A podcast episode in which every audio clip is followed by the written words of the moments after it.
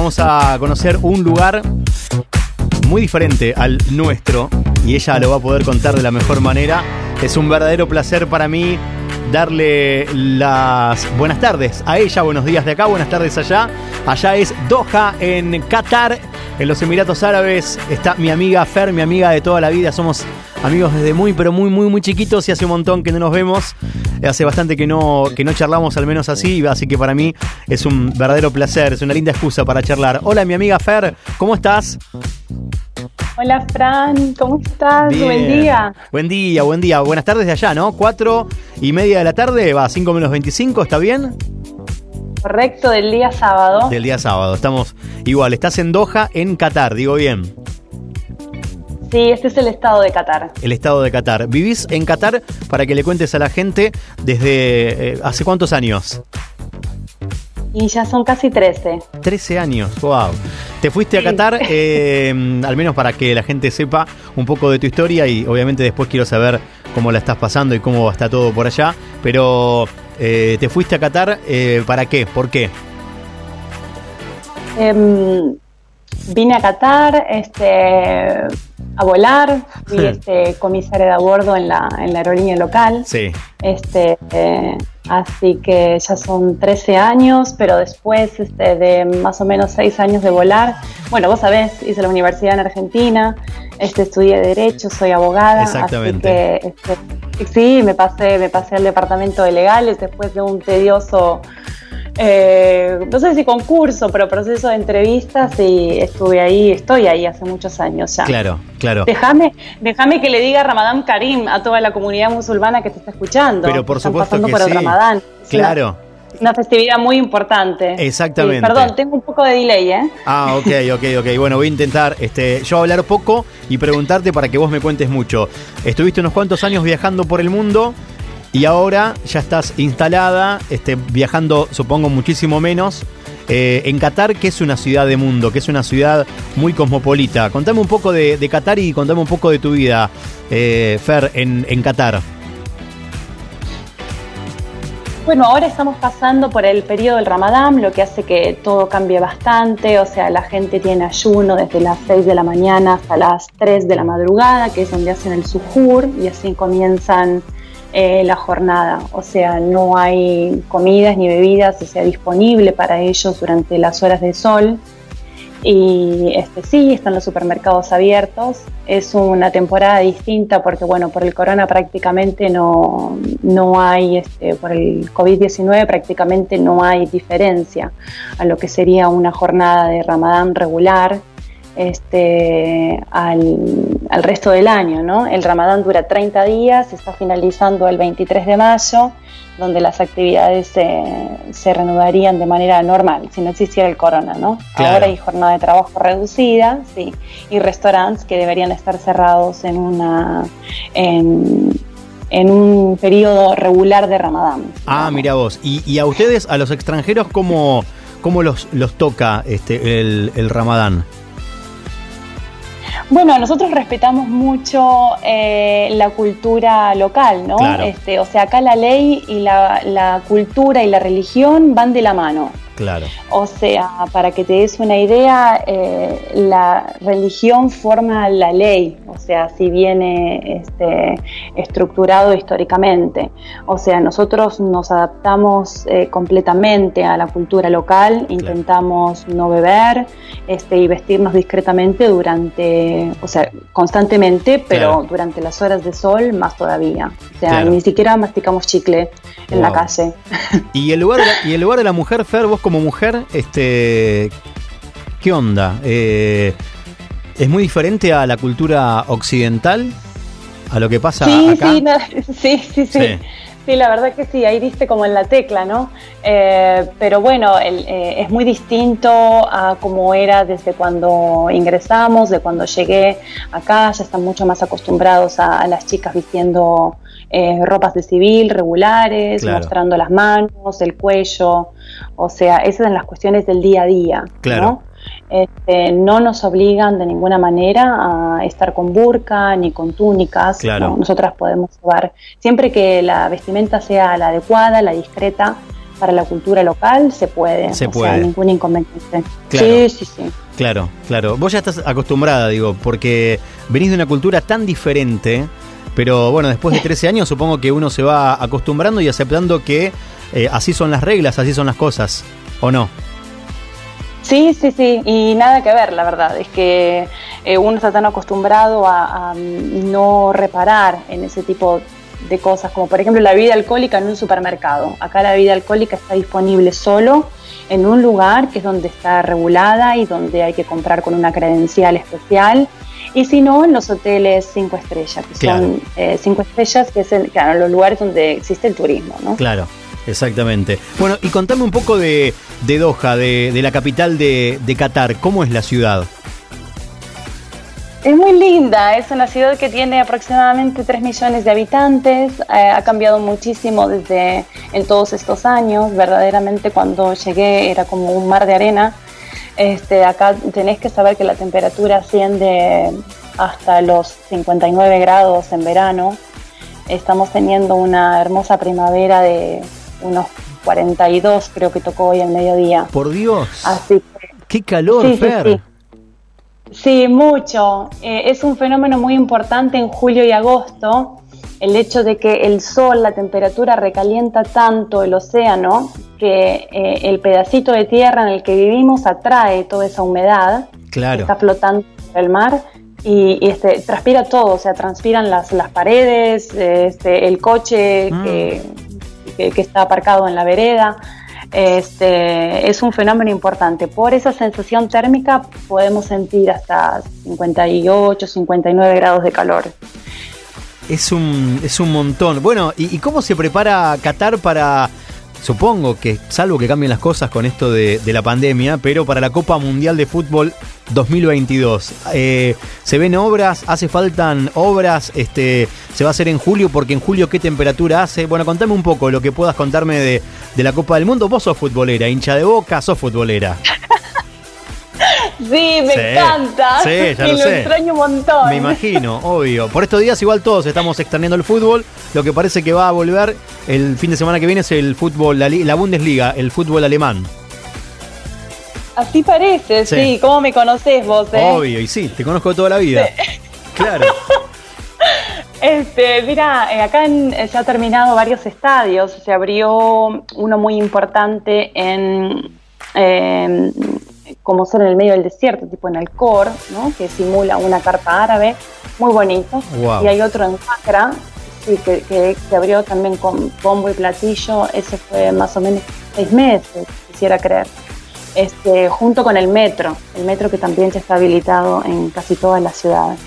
Eh, la verdad es que abismal el cambio que, que se dio en todo este tiempo y el metro que creo que lo levantaron en, en tres años, en, cinco años, una línea de metro que une a todas las ciudades.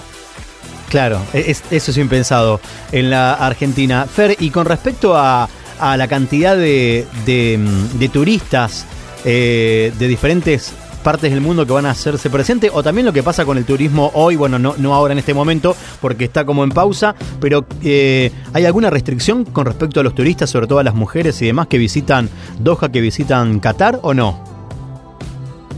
No, no, no, este es un lugar muy amigable, están, este, la verdad, muy expectantes ellos y muy abiertos a recibir a la comunidad internacional.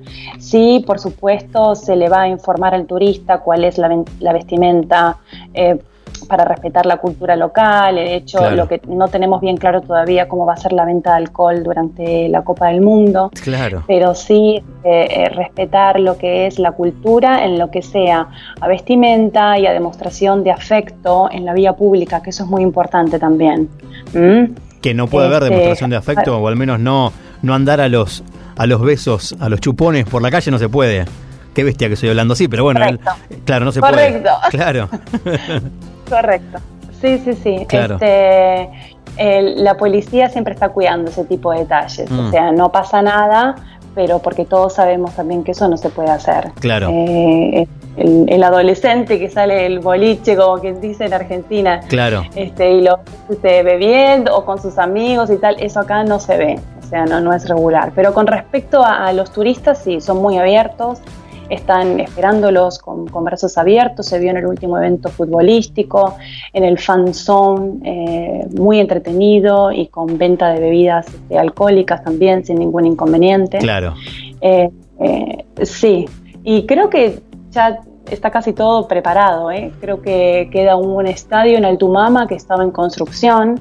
Eh, un buen dato de los estadios este, es que algunos de ellos, no me acuerdo el, nombre específicamente, eh, se van a poder desmontar y se van a poder reinstalar en, otras, este, en otros espacios geográficos. Sí, creo que la idea originalmente era poder trasladarlo a África, al menos este, uno de ellos. Claro. Fer, eh, en un, vivimos en un país, eh, tu país, Argentina, este, en el que estamos acostumbrados eh, o que, aceptamos o que nos resignamos a que haya tanta pobreza, tanta falta de infraestructura y demás.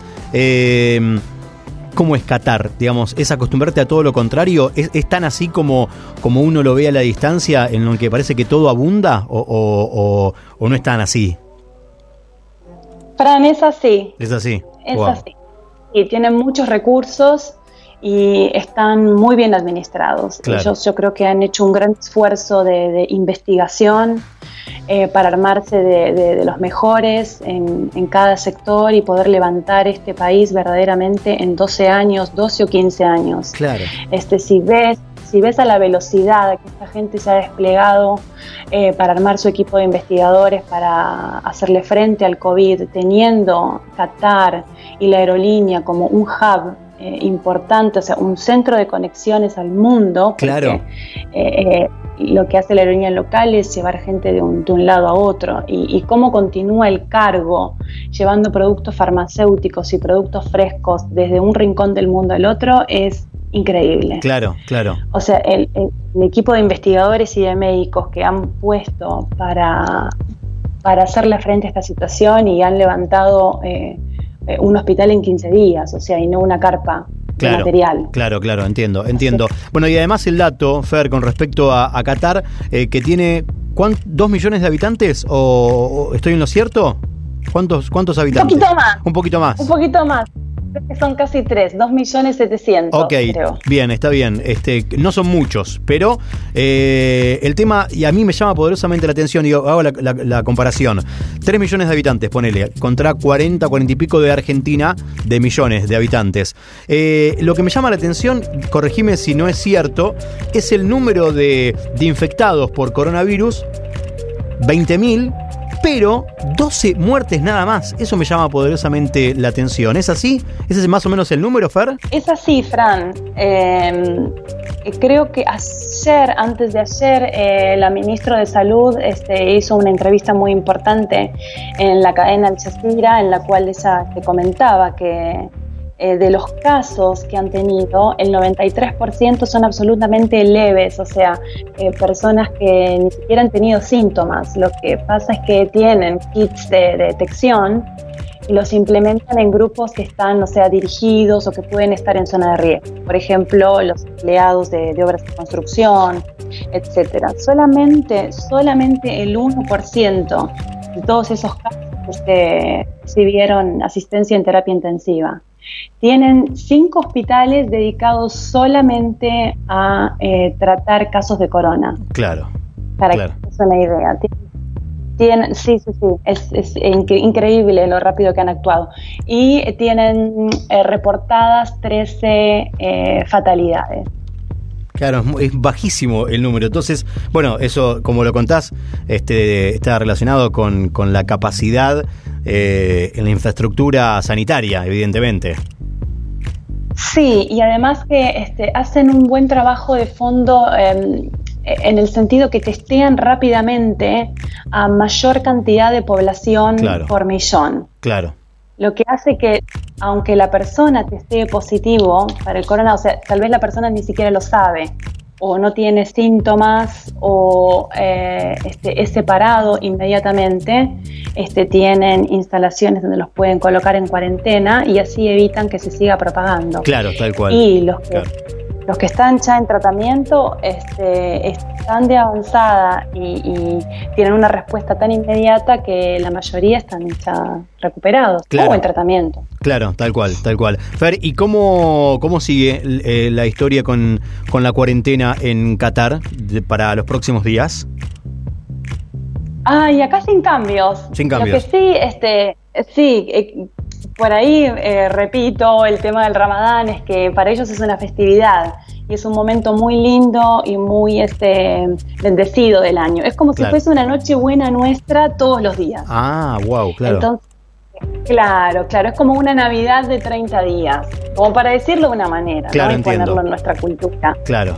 Este, entonces ellos tienden a, juntarse, a comer este, y a salir, y en estos momentos este, eso no es posible. Claro, exactamente. Así que los, los, controles han, no sé si mermado, pero la gente se está moviendo en la calle, nunca nos han este, confinado completamente.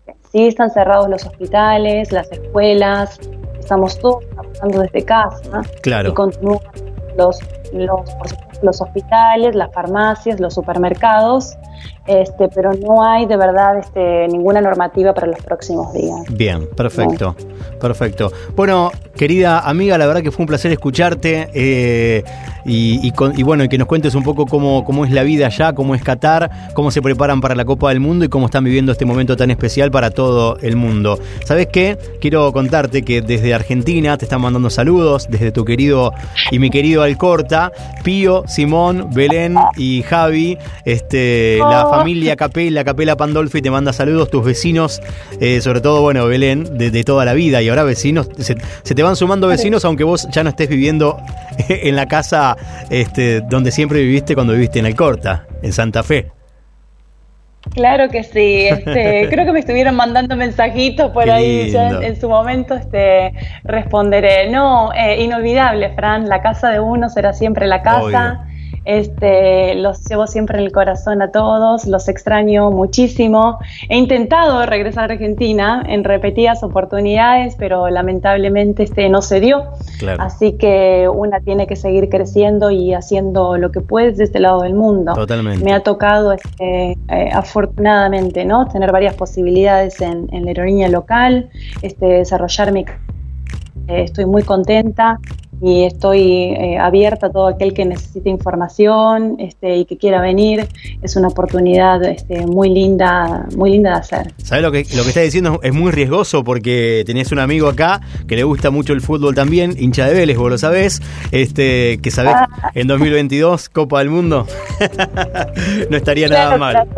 Bueno, gracias, Vos y la familia entera, pero me venís solamente si me traes a Lu y, a Moni también, ¿eh? Pero por supuesto, por supuesto. Eh, gracias, amiga, y que sigas bien. Me alegro muchísimo de escucharte. Gracias por, estos minutos. Un abrazo enorme, Fran, encantada. y un abrazo este, a la comunidad toda eh, y a toda la gente que te escucha. Muchas gracias. Un beso grande. Gracias.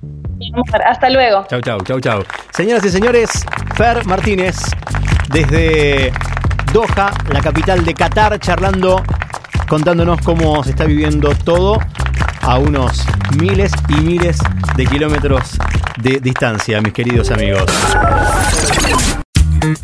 El mundo con Nati. En Instagram, arroba Nati Petinari. Señoras y señores, así le damos la bienvenida a la analista en política internacional que hoy está cumpliendo con, con mis antojos de alguna forma, porque vamos a charlar sobre un enigma, un misterio tremendo, que es Corea del Norte. Hola Nati, buen sábado, buen día, ¿cómo estás? Hola Franco, buen día, buen sábado. ¿Todo bien? Bueno, todo bien, todo bien, con frío pero bien. Bien, está bien. Estamos en el otoño que ahora se hace, se hace sentir. Y, gracias, pues, ¿eh? porque yo el sábado pasado te dije, che, podemos hablar un poco de Corea del Norte, que estuve chequeando un poco e investigando un poquitito, porque tampoco no sé si se, se sabe tanto, se puede investigar tanto, pero podemos hablar de Corea del Norte el sábado que viene y acá estamos hablando de Corea del Norte. ¿Qué pasa con Corea del Norte? ¿Qué onda? es un misterio. Sí, hablando de Corea del Norte, a ver. Sí, bueno, viste que Kim Jong-un, su, su mm, este, gobernante, tuvo 21 días ausente de la vida pública eh, la, importancia era de porque él no había aparecido porque no había ido a celebrar el cumpleaños de su abuelo, que es el 15 de abril, que es una mega celebración que dura tres días en Corea.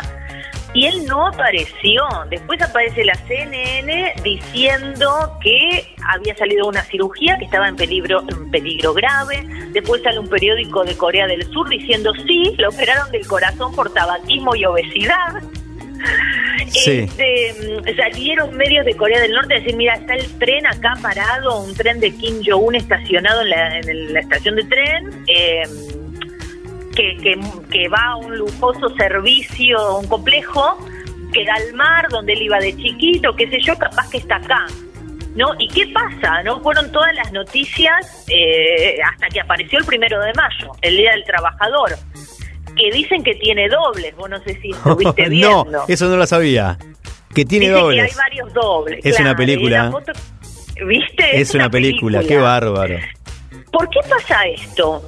Porque hubo un tiempo en que la península de Corea, Corea era una sola y estaba sometida a la autoridad de Japón. Sí. La península entera de Corea fue colonia japonesa desde 1910 hasta 1945. ¿Qué, qué pasó en 1945 en Japón? Las dos bombas atómicas, Claro. la de Hiroshima y Nagasaki, y ahí queda Corea del Norte con el fin de la Segunda Guerra Mundial y el reparto del mundo. Corea se divide, ¿no? Claro. Capitalista al sur, Corea del Sur. Y comunista. eh, de la- comunista en el norte. Exacto. A través dividido en dos mitades, en el paralelo 38. Bien. ¿No? Entonces ahí es cuando asume Kim Il-sung en Corea del Norte el abuelo de Kim Jong-un. Pero el abuelo de Kim Jong-un, eh, bueno, eh, Corea del Sur tenía su líder local que se llamaba Sigman Rhee, Sí. ¿no? Capitalista. En 1948 se declaran políticas independientes, pero pasan un tiempito y el abuelo de Kim Jong-un dice, no, no, nosotros vamos por toda la península. Buscó apoyo, Stalin le dijo que sí, yo te apoyo, y comenzó los bombardeos en dos o tres días, copó el 90% de la península. Claro. Estados Unidos dice, bueno, no muchachos, llamó a Naciones Unidas, entraron en acción militar y fueron para el norte, hasta que entra China, que era China comunista también, Claro. a defender al abuelo de Kim Jong-un. Exactamente.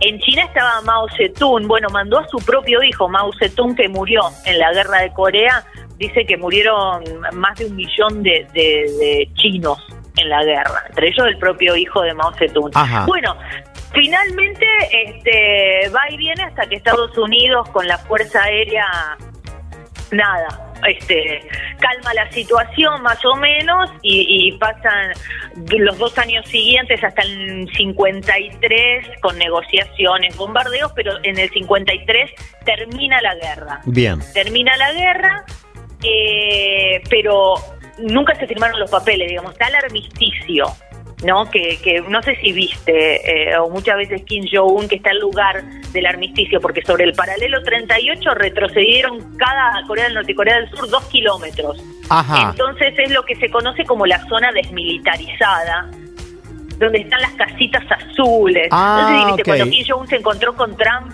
están las Sí, sí, sí, azules. sí, sí, tal cual. Sí, ahí. Esa Ahora, es la ahora zona recuerdo. desmilitarizada, claro. Bien. Claro, son cuatro kilómetros en total, dos Claro. de cada lado. Dos de cada lado.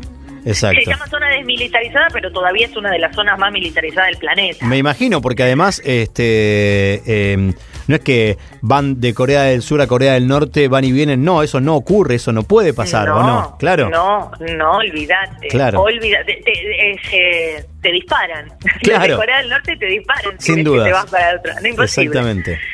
Bueno, entonces la Corea del Norte que conocemos hoy es esa. Empezó ahí con Kim Il-sung, con el abuelo de Kim Jong-un, y nada, el, el- el líder se lo trata casi como una deidad, Claro. como un dios. Claro. Y no hay ninguna biografía oficial completa de Kim Jong-un y parte de lo que se sabe eh, eh, tiene que ver con... eh, hay un... Bueno, está Ana Fifel, que es una periodista que trabaja para el Washington Post en Estados Unidos, que cubre temas. Y ella escribió un libro y dijo que, bueno, vivía un, un niño entre lujos con sus dos hermanos. Tiene un hermano varón mayor y la hermana que vimos. Son tres hermanos del mismo madre y padre. Sí. Este, después se sabe por la tía de él, por la hermana de la mamá, porque la mamá de Kim Jong-un parece que murió en el 2004 de cáncer de mama. Ajá. Y a él, cuando él, él estuvo estudiando en, en Berna, en Suiza, y lo cuidó la tía materna, a Kim Jong-un y a su hermano. Sí. Y ahí salieron algunos, bueno, la tía desertó y en 1998 se fue a vivir a Estados Unidos, protegida por la CIA. El Washington Post le hace una entrevista en el 2016 y ella ahí empieza a contar que era fanático del básquet, que Kim Jong-un había nacido en 1984, porque algunos creían que había nacido en el 82 o en el 83. O sea, son todas confirmaciones Claro. que la va contando gente. Tiene 35, 30 y... Sí, 36 años en Eh. realidad, ponele, o 37. Sí, Claro. Eh, soy muy mala sacando cuentas. Sí, no, no, de- de- sé. depende cuándo haya nacido, si nació en el 83 o en el 84, depende de eso también. Claro. Claro. Este, no se sabía si había asumido el poder con 27 años o con cuánto. Bueno, la Claro. tía esta salió, tiene una lavandería en Nueva York. Wow. Y mm, eh, eh, algunos sí, algunos compañeros que estuvieron con él en, en la escuela en Berna, cerca de Berna, eh, dijeron que era un chico normal, digamos, un chico que estaba obsesionado por el básquet, Sí. que tenía una impresionante cantidad de colección de zapatillas Nike. Ajá. La tía contó que dormía con la pelota de básquet, que estaba tan obsesionado que dormía con la pelota de básquet. Eh, y no sé, vos viste que vos, eh, bueno, antes hablabas de, de One Reich y de, Sí. y de Netflix. Sí. Eh, hay una serie en Netflix Ah, que se llama The Last Dance, que es la historia de Michael Jordan. Sí. Él era fanático de Michael Jordan. Y ahí cuenta Michael que él invita a Michael Jordan, pero Michael Jordan no quiso ir y fue Dennis Rodman, sí. es quien habla. ahí El ex de Madonna, y- entre tantos, ¿no? Ah, ¿es el ex de Madonna? Sí, en algún momento salió con Madonna. Ah, mira vos. Sí. Bueno, entonces Kim Jong-un lo quiso invitar en el 2013 a Jordan. No quiso ir y Dennis Rodman dijo, sí, yo voy. Sí, yo voy. En el 2013. Y bueno, y cuenta que se emborracharon juntos, que cenaron y qué sé yo. Y tienen más o menos relación Claro. después de esa visita. Claro. Se sabe algunas cosas eh, po- por, él, de que es fanático del básquet. Él también confirmó que nació en el 84. Ajá. Y después está Kenji Fujimoto. Que Kenji Fujimoto es un cocinero de sushi japonés, que sabemos la relación que tiene este, Corea del Norte con Japón. ¿Te la conté o no te la conté? Mira, No. ya me perdí. No, eso no me lo contaste. Eh, Te conté, bueno, eh, que era, bueno, Japón eh, colonizó toda la península de Corea, desde 1910 hasta 1945. Ajá. Entonces en Corea a los japoneses no los quieren, ni Corea del Norte ni Corea del Sur. Claro, obvio. No, eso no Claro, contaste. Entonces, bueno, Claro. Kim Jong-il, el papá de Kim Jong-un, eh, contrató a este cocinero japonés, a Kenji Fujimoto, en los 80 para que le sirva pescado, sushi, qué sé yo. Eh, él después regresa a Japón, sano y salvo, vivo, Sí, y eh, escribe dos libros sobre la dinastía. claro. Y ahí cuenta, en, en el primer libro, en el del 2001, cuenta, dice, la primera vez que me encontré con los dos jóvenes príncipes, es decir, Kim Jong-un y su hermano mayor, vestían uniformes militares y estaban a todos saludando, dándole la mano. Y cuando llega mi turno, Kim Jong-un, que tenía siete años en ese momento, Sí. me miró como una frialdad, no me quiso dar la mano, y me miró como diciendo, nosotros odiamos los japoneses. Dice, fue una mirada tan cortante. Y en el 2013, eh, Fujimoto en el, el- saca otro libro y dice que Kim Jong-chol, el hermano mayor, está considerado como el más probable sucesor. Ajá. Pero lo dudo.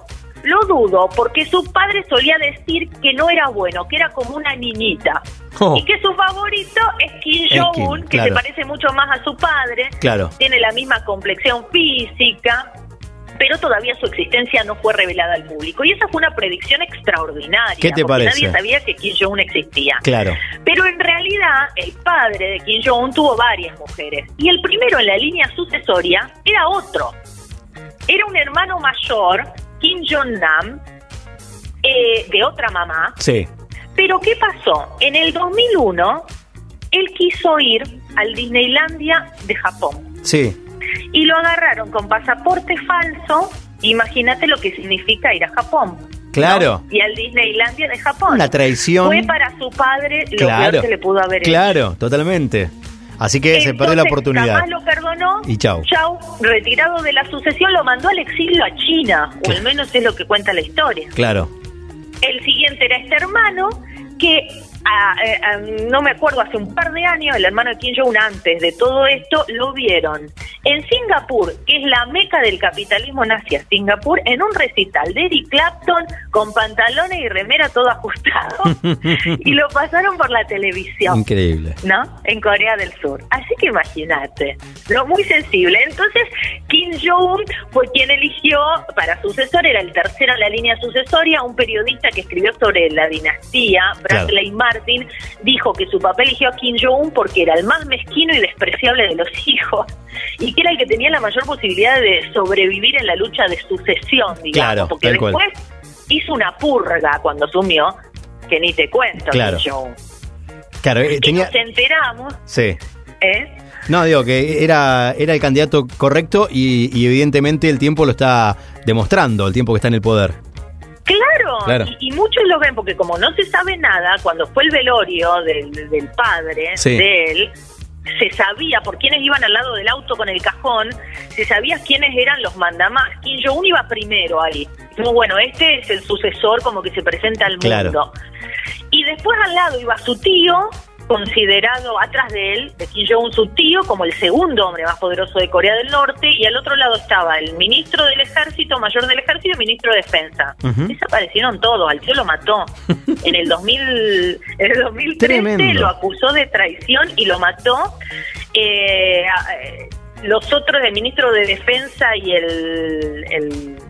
el Estado Mayor no se sabe, el jefe de Estado Mayor, Sí. qué pasó, pero no aparecieron nunca más. Es Y entre el cinematográfico. dos, claro, y entre el 2012 y el 2016 eh, eh, se, se dice que ejecutó a 140 altos oficiales militares, Por Dios. funcionarios del gobierno y hay 200 que fueron retirados o encarcelados. Impresionante. Nati, eh, nos quedamos sin tiempo para saber Bueno. si hay o no coronavirus en Corea del Norte, pero el sábado que viene podemos enganchar un poco con eso y obviamente seguir con lo que tengas este para, para contarnos el sábado que viene. ¿Te parece? Bueno, me copo hablando y me olvido del tiempo. No, pero me encanta, me encanta. En Instagram, Nati, arroba Nati Petinari, Petinari con doble T. Buen fin de semana, querida amiga. Buen fin de semana para vos también. Gracias por lo Un tuyo, abrazo. como siempre. Chau, chau. Chau. Chau, chau. Alimentación con Ceci. En Instagram, arroba Ceci Prune Nutri. Señoras y señores, 11 de la mañana con 9 minutos en la Argentina. Ya está lista y preparada. Tiene presentación, pueden encontrarla en Instagram como arroba Ceci Prune Nutri. Y hoy se suma para contarnos acerca de los chicos en cuarentena y los tips de alimentación saludables, obviamente. Ceci, buen día, ¿cómo estás? Buen sábado. Buen día, Franco, ¿cómo estás? Bien, ¿y vos? Bien, acá andamos, todo ¿Cómo, bien. ¿Cómo estás a cuenta en Instagram? ¿Qué activa que estás? ¿Qué semanita tuviste, eh? ¿Qué mediática No sé que qué- estás?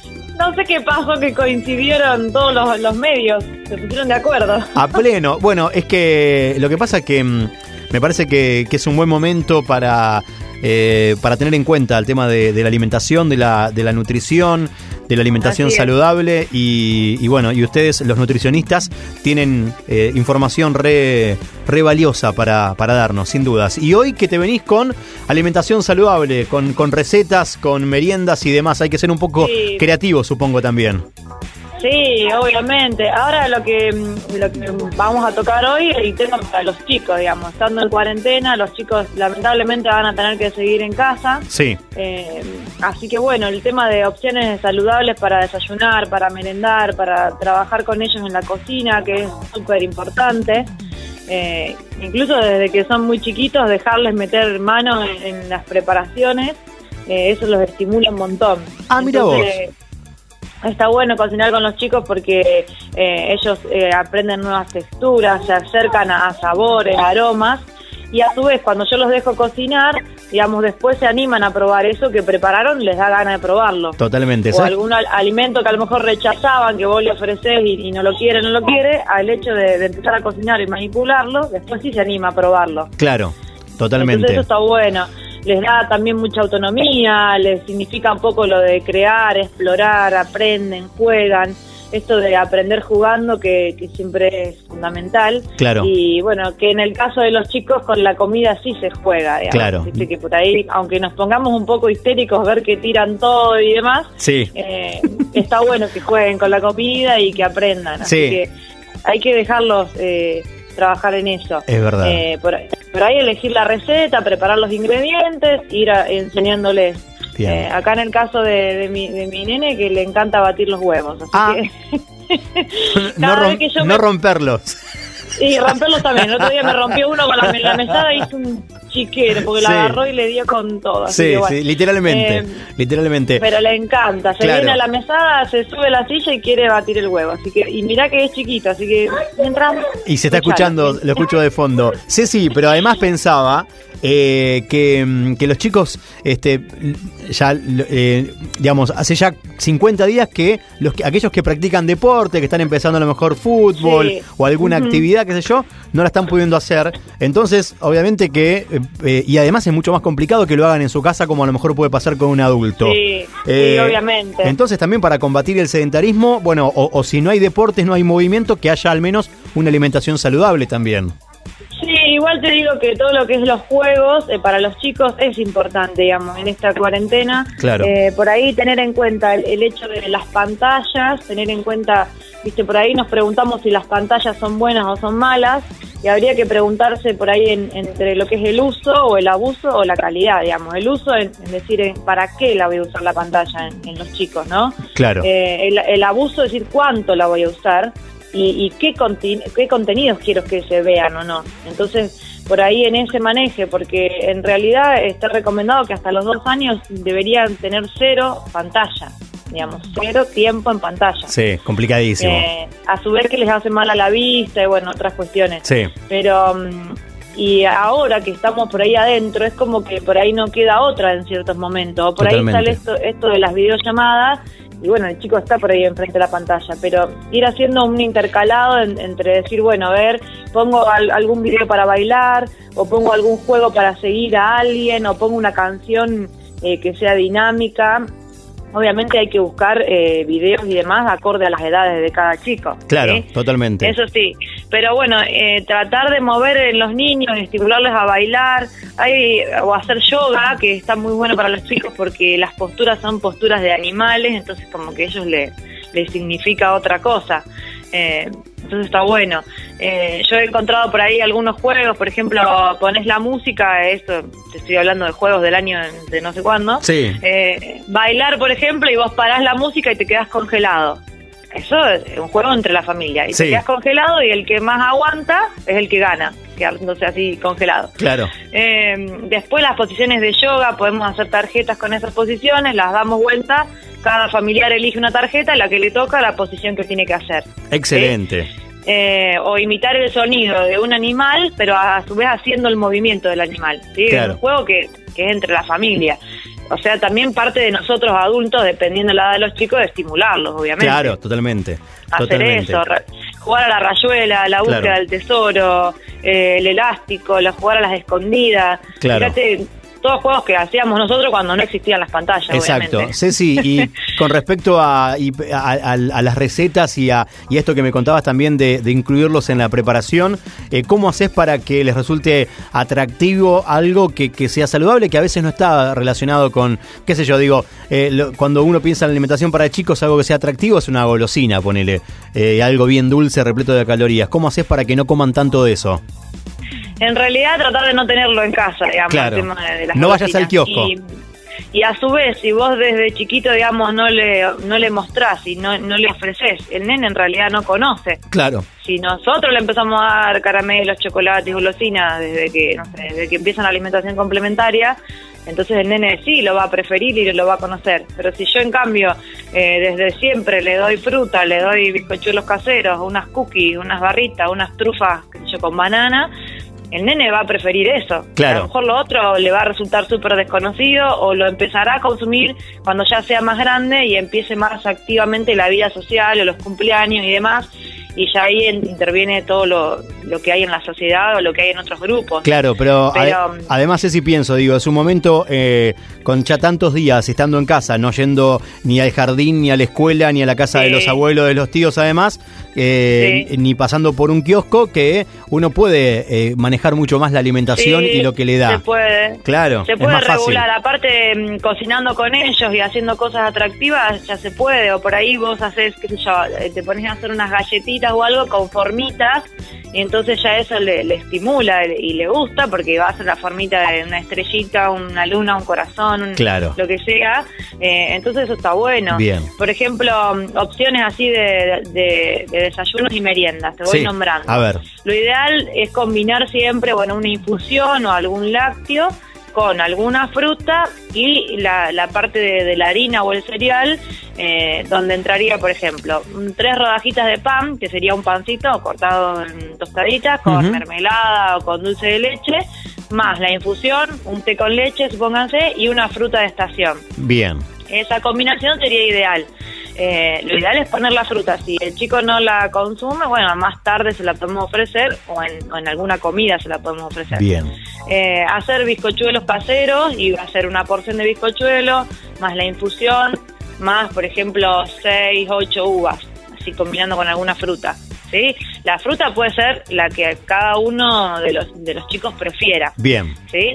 Por ahí siempre empezar por la fruta de preferencia, que no, no le va a causar rechazo, y después en algún otro momento ir probando frutas que no le guste, a lo mejor en preparaciones, en algún licuado, o cortarlas de alguna manera que le llame la atención y empiece a probar otras. ¿sí? Perfecto. Eh, se pueden hacer pepas, se pueden hacer las trufas que yo te decía. Sí. Eh, las trufas, si por ejemplo ustedes tienen banana, pisan banana con avena, con un poquito de chocolate amargo. Y pueden mezclar eso con, por ejemplo, budín o bizcochuelos o, o- o miguitas de masitas que les hayan quedado Sí. no, no las tiren, las aprovechan, hacen todo una mezcla, la ponen un ratito en, en la heladera para que se pegotee un poco y después hacen las trufas y las pasan por coco, o las pasan por, por semillitas o las pasan por grana de colores. Excelente. Eso para los, las trufas para los chicos son geniales. Geniales. Y, y después otra de las cosas que se está usando mucho ahora es preparaciones así dulces, como budines, tortas o masitas, con legumbres. Que ahí sería por ahí empezar a, a probar otros alimentos, pero sabemos los beneficios de, la- de las legumbres, que nos aportan proteínas, fibra, eh, hidratos de carbono que, que son de buena absorción, digestión. Eh, entonces se puede hacer también con, con legumbres, se pueden hacer brownies, se pueden hacer budines, se pueden hacer masitas, o sea, empezar a incursionar en otros alimentos y con esos otros alimentos hacer estas preparaciones que, que a lo mejor ya sabíamos. Claro, tal Eh, cual. Así que bueno, Bueno. utilizar por ahí todo lo que tengan en casa y, y tratar de darle la vuelta. Volvimos al, Perfecto. volvimos al pororó también, por ejemplo. Claro. El pororó también es una opción saludable. ¿Y pero cómo haces con el tema del no le pones mucho azúcar? No le pones mucho azúcar, ¿no? Tranquilamente le, le pones poquito y aparte después limitamos la porción, o sea, por ahí la porción es una taza Claro. de ese pororó. Bien. ¿sí? Así que eso ténganlo en cuenta. Eh, bueno, yo después en el Instagram tengo otra receta de así de budines y tortas fáciles. Eh, los snacks de garbanzos, que no sé si alguna vez lo escuchaste, Fran, No. también está bueno. Bien. Eh, es vos pensás como si fuera para picar maní. por Claro. ejemplo. Ah, bien, va. snack- Al snack de garbanzo, vos los garbanzos de una legumbre, una Sí. pelotita redondita, eh, clarita. Sí. Lo pones en remojo, todas las legumbres llevan 12 horas de remojo en agua Sí. para que después se mejore la digestión y la cocción sea más rápida. Bien, perfecto. Entonces, una vez que le sacás, que los currís, los podés servir o directamente lo pones en una fuente de horno, le pones condimentos, pimentón, sal, aceite de oliva, eh, qué sé yo, ajito, lo que vos te guste más, lo pones al horno 20 minutos, lo movés un poquito en el medio para, para que se dore parejo. Y después esos snacks de, de garbanzo es como comer palitos salados. Bien, perfecto, riquísimo. Queda muy Está bueno. bueno y comer y saludable. nutritivo. Claro. Ceci, gracias por, por, por estos consejos. Eh, me gustó esto de, de- de saber que tenés muchas más recetas también en, en tu cuenta en Instagram, que es eh, arroba Ceci Prune Nutri. Y ahí pueden encontrarte y también, por supuesto, consultarte a través de tu cuenta en Instagram. Así es. Muchas gracias, Ceci. Bueno, gracias a vos, Fran, y bueno, saludos a toda la audiencia. Eh, muy lindo el programa, muy interesante. Gracias. Hasta el sábado que viene. Gracias por, por Hasta formar sábado. parte.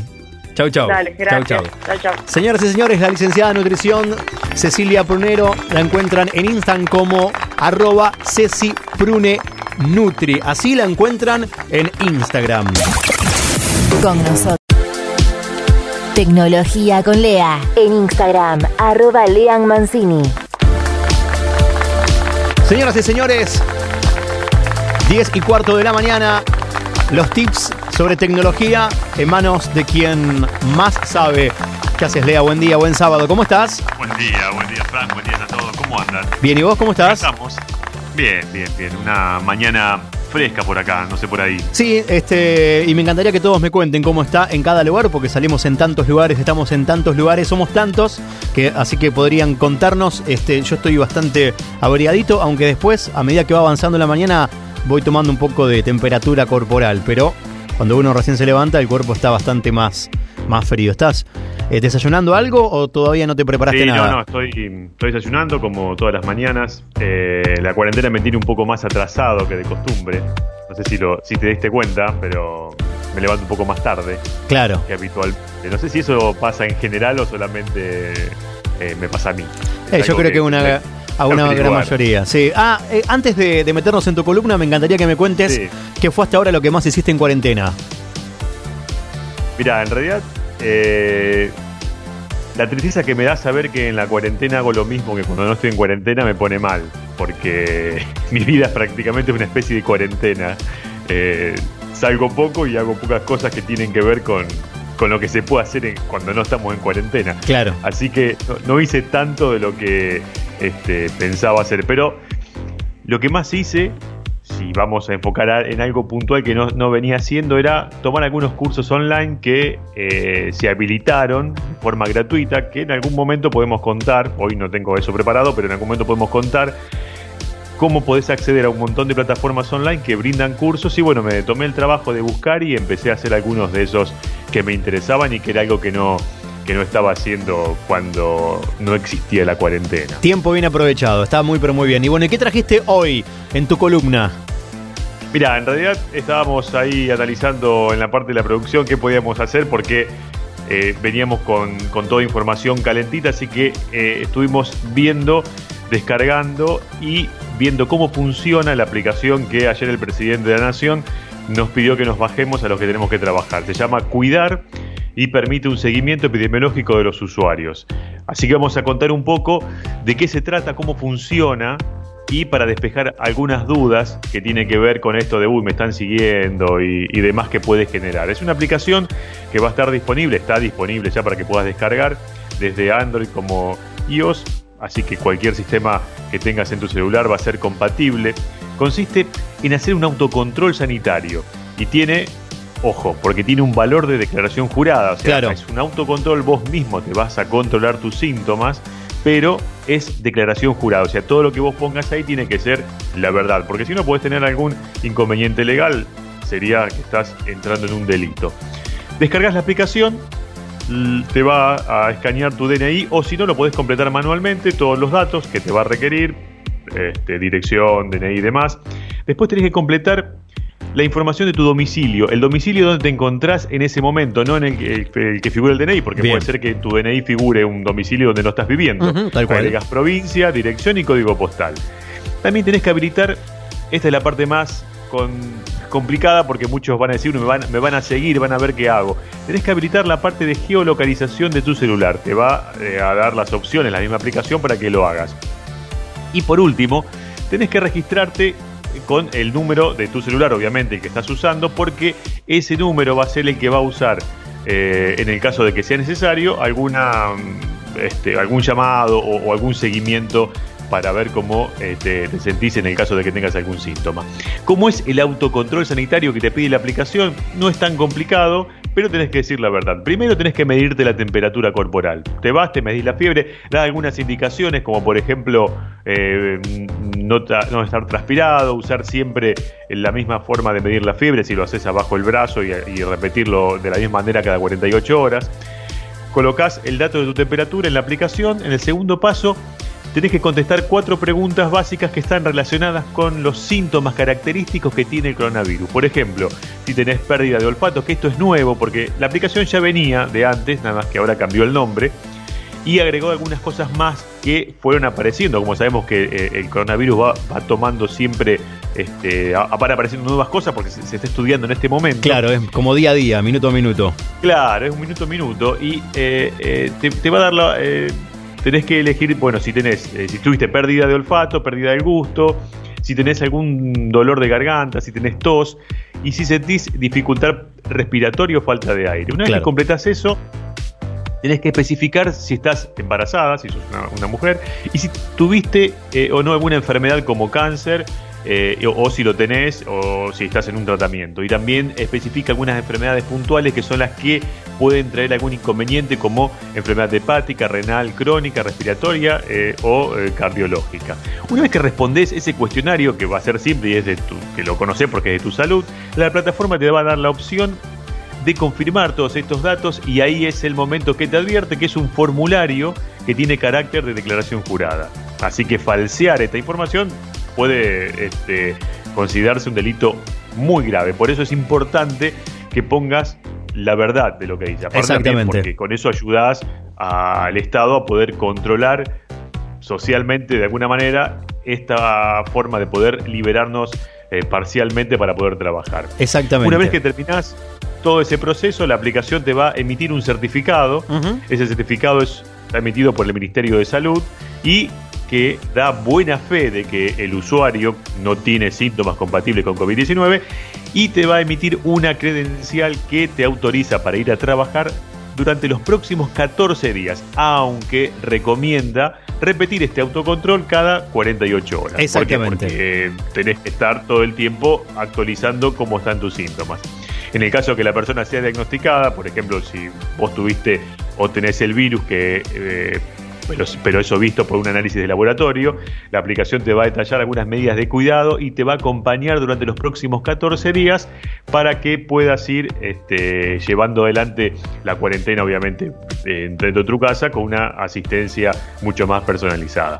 A ver, es una aplicación que puede generar en algún momento alguna sensación de, uy, me están controlando, porque después también la geolocalización va a hacer referencia al movimiento que haces desde tu casa hasta el lugar de trabajo. Obviamente que nosotros si nos ponemos a pensar un poquito, Google nos controla hace años de esto. Claro, totalmente. Facebook también. Claro. Así que no tenemos que tener miedo darle Exacto. los datos al Estado, porque si nos ponemos a pensar que es preferible dar nuestros datos a Google o a Facebook, que son empresas privadas que obviamente algún rédito eh, monetario están sacando, o dárselo al Estado para Sí. una cuestión de control sanitario. Sí, Así que y además, hagamos tanto en la cabeza. Claro, y no es que además porque te van a controlar si fuiste, qué sé yo, hasta tal lugar y va a caer la policía o, este, o, o prefectura o gendarmería en tu casa a buscarte para meterte preso. Eso tampoco va a ocurrir, eso no, no, va a ocurre. ocurrir, y aparte, eh, la, la cuestión de, de la geolocalización se activa y se desactiva. Exacto. Por ejemplo, si vos decís, bueno, yo trabajo en tal lugar y, y, bueno, estoy a 20 cuadras de mi casa. La desactivo, cuando llego al lugar la, vuel- la vuelvo a activar. Claro. Obviamente, si en el medio de tu casa al trabajo haces cosas que no querés que la gente sepa o el Estado sepa, Exacto. lo desactivás y seguís Exacto. con tu vida privada tranquilamente. La aplicación se llama Cuidar, hay que descargársela. eh, a mí me recuerda, yo la bajé anoche sin ningún tipo de problema. No es que, que colapsa como pasa con el sitio de ANSES, por ejemplo, o, o de AFIP.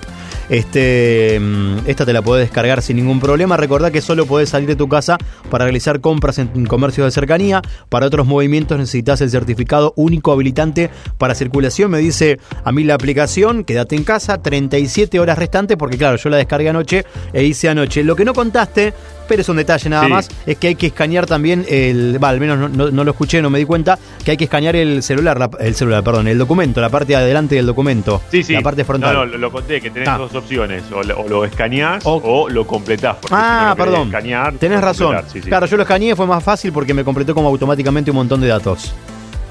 Sí, sí, porque Sí. en realidad, si vos escaneás, eh, todos los datos que te conté que tenés que completar, lo hace solo, Solo. porque en el sistema ya, ya existís. Te das cuenta que Exacto. ya existís. no, Che. no es que te vas a dar información al Estado. que No, tenés, totalmente. este, miedo.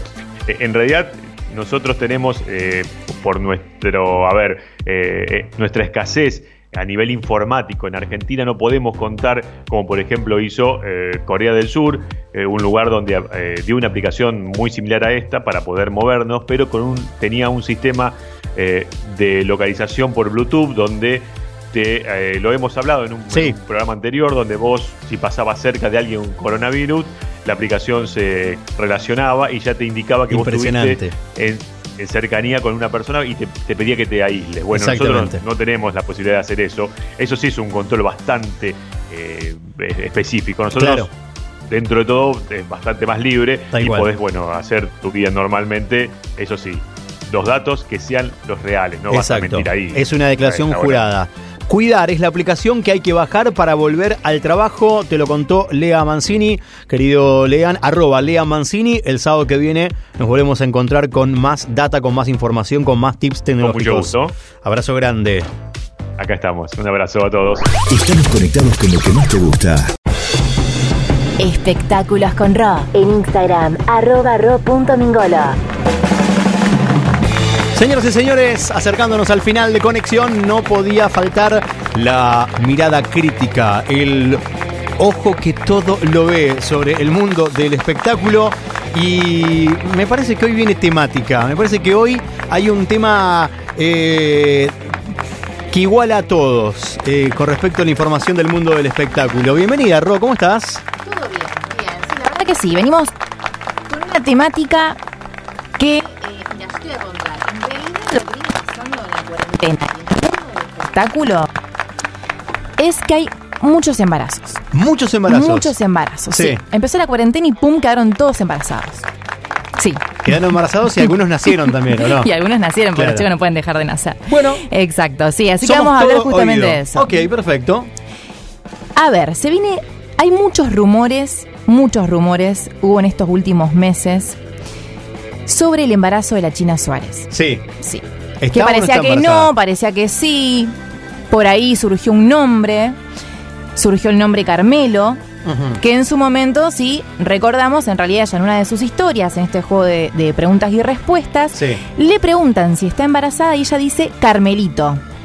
Después cuenta que no, que en realidad se le traspapeló una de las preguntas, porque le habían preguntado si estaba embarazada por un lado y por otro cuál era su lugar favorito de vacaciones. Ah, y Carmelo que Uruguay. Dice que se confundió, claro, Claro. mm, raro. Ponele. Raro, ponele. Bueno, resulta que ahora, pobre China Suárez, se filtró un chat con un, en un centro de vacunación donde ella le manda un mensaje, pobre, pidiéndole si podían venir a colocarle una de las vacunas que le hacía falta, ya que estaba embarazada, si podían venir a, si podían ir a su casa. ¿sí?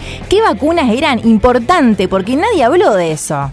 Sí, esto es primicia. Nadie habló de- del tema de las vacunas.